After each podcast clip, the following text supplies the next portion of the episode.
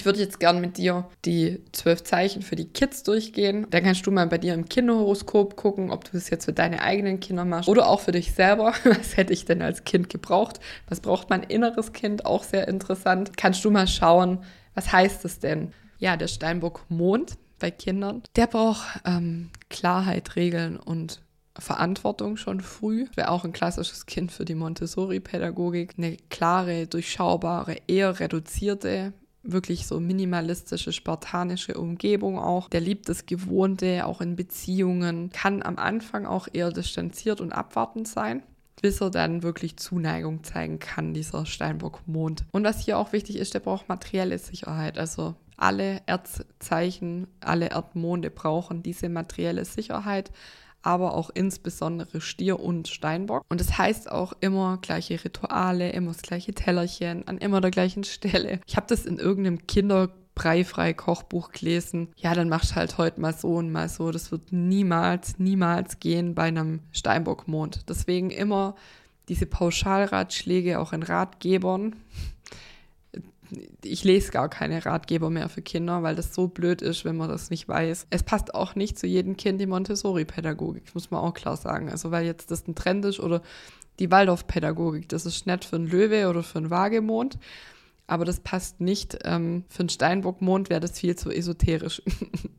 Würde nicht passen. Vor allem aber braucht der Steinbockmond gleichbleibende Bezugsperson. Das ist das Wichtigste. Also eine Verlässlichkeit, vor allem auch von Mama ich kann mich auf dich verlassen.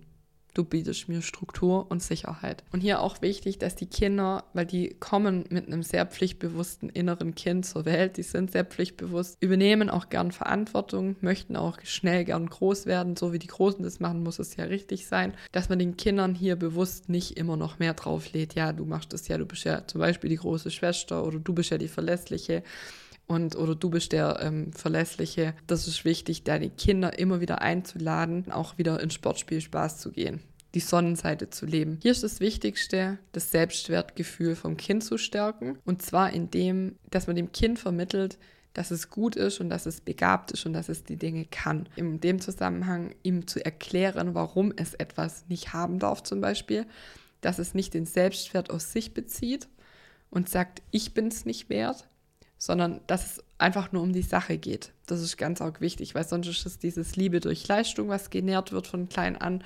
Ich muss was leisten, um geliebt zu werden. Das ist der falsche Weg. Das heißt, dem Kind, hatte ich ja schon im anderen Video gesagt, einfach ab und zu mal was mitbringen, weil ich an dich gedacht habe, weil ich dich lieb habe. Also hier auch wieder den Krebspart einladen, das Mütterliche, die Liebe ermutigen, seine Gefühle zu zeigen, dass es nicht gefühlskalt wird, also so ein Kind mit einem kalten Herzen würde dem auch entsprechen, also später auch als Erwachsener.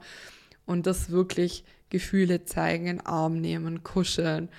Das brauchen die Kinder, das sind Kinder. Das ist ganz auch wichtig. Wenn du das individuell lösen möchtest für dich oder wenn du es mal anschauen möchtest, dann lade ich dich herzlich ein zu Youngstar.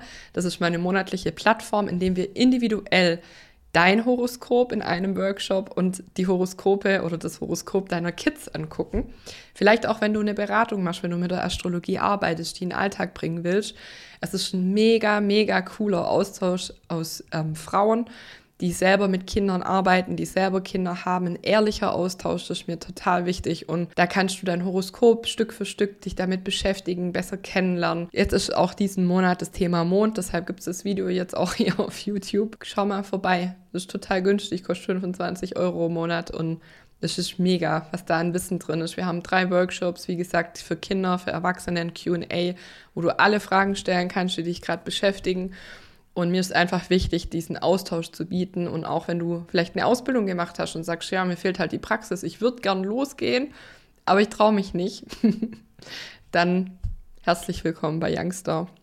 Schreib mir doch gerne in die Kommentare oder auf Instagram Sandra unterstrich die unterstrich Kinderastrologin heißt es inzwischen, wie das für dich war. Kennst du deinen Mond? Was hast du für Bedürfnisse? Erfüllst du die? Da freue ich mich drauf. Was hast du für Erfahrungen? Wenn du das reflektierst, bis heute gemacht. Ja, ihr Lieben, das war's schon. Kurz und knackig. Ich wünsche dir ganz viel Spaß bei allem, was du tust. Deine Sandra Fabri.